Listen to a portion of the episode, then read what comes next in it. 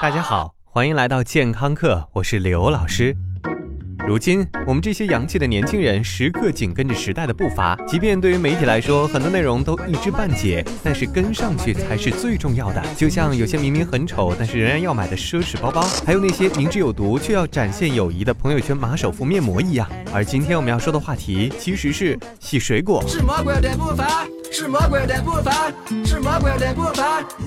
吃水果再怎么跟风，刘老师都觉得你是棒棒的。无论是身价高在运费上的洋水果，还是鲜嫩多汁的当季水果，秉承了吃了就是好样的之核心思想，吃水果总归是一件好事儿。但是很遗憾，两全其美很难做到。吃点水果，很多人担心的还是农药残留。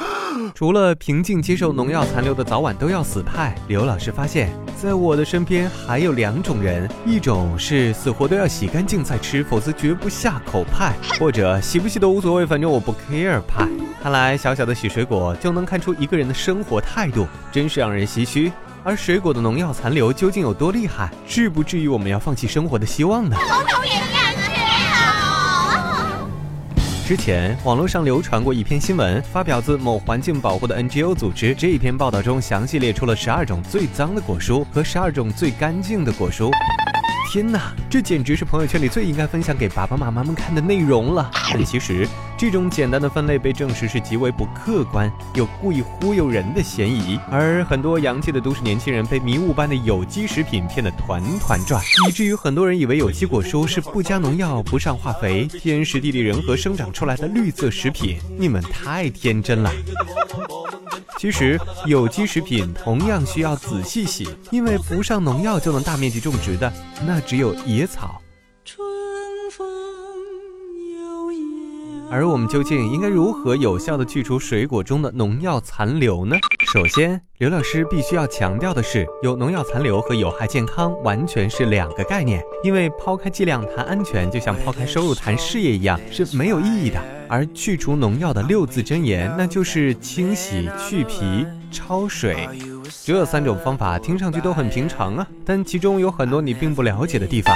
就拿清洗来说，你是用水冲洗，还是用洗洁精或者盐水泡呢？其实这三种方法都能有效去除大部分农药残留，特别是水冲。对于硬皮水果来说，洗洁精其实并不是首选，因为研究发现，在清洗水果的时候，大部分表皮农药残留都是靠机械力去除的，而不是清洗剂。虽然在一份调查中，百分之四十七的人都认为普通清洗并不能去除农药残留，但实际上，准备一个小刷子对付这些硬皮果蔬，其实是最有效的清洗办法。哦，对了，还一定要在清水中冲洗三十秒。而对于另外一些一刷就破相的水果蔬菜来说，清洗剂那就必不可少了。除非你能用刷洗出土文物的耐心去一片一片的仔细刷，那也未尝不可。阿师。据说洗洁精对人体有害呢。其实很多人一知半解的把表面活性剂的危害通通戴在了洗洁精头上，而广泛用于生活方方面面的表面活性剂有好几十种。洗洁精中常用的，通常能在几天内就自然分解，对人体其实也没有什么危害。而盐水浸泡能起到一定的杀菌作用，还能清除部分特别的农药。如果你觉得不放心，确实，因为那些透过果皮渗到果肉里的农药是没法靠洗澡洗掉的。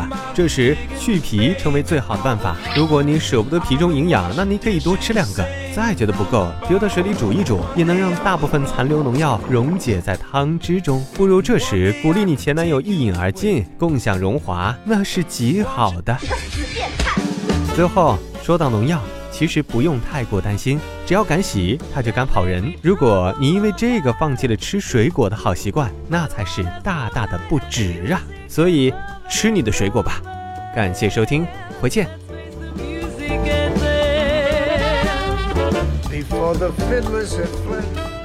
记得有句话叫做“春蚕到死丝方尽，蜡炬成灰泪始干”。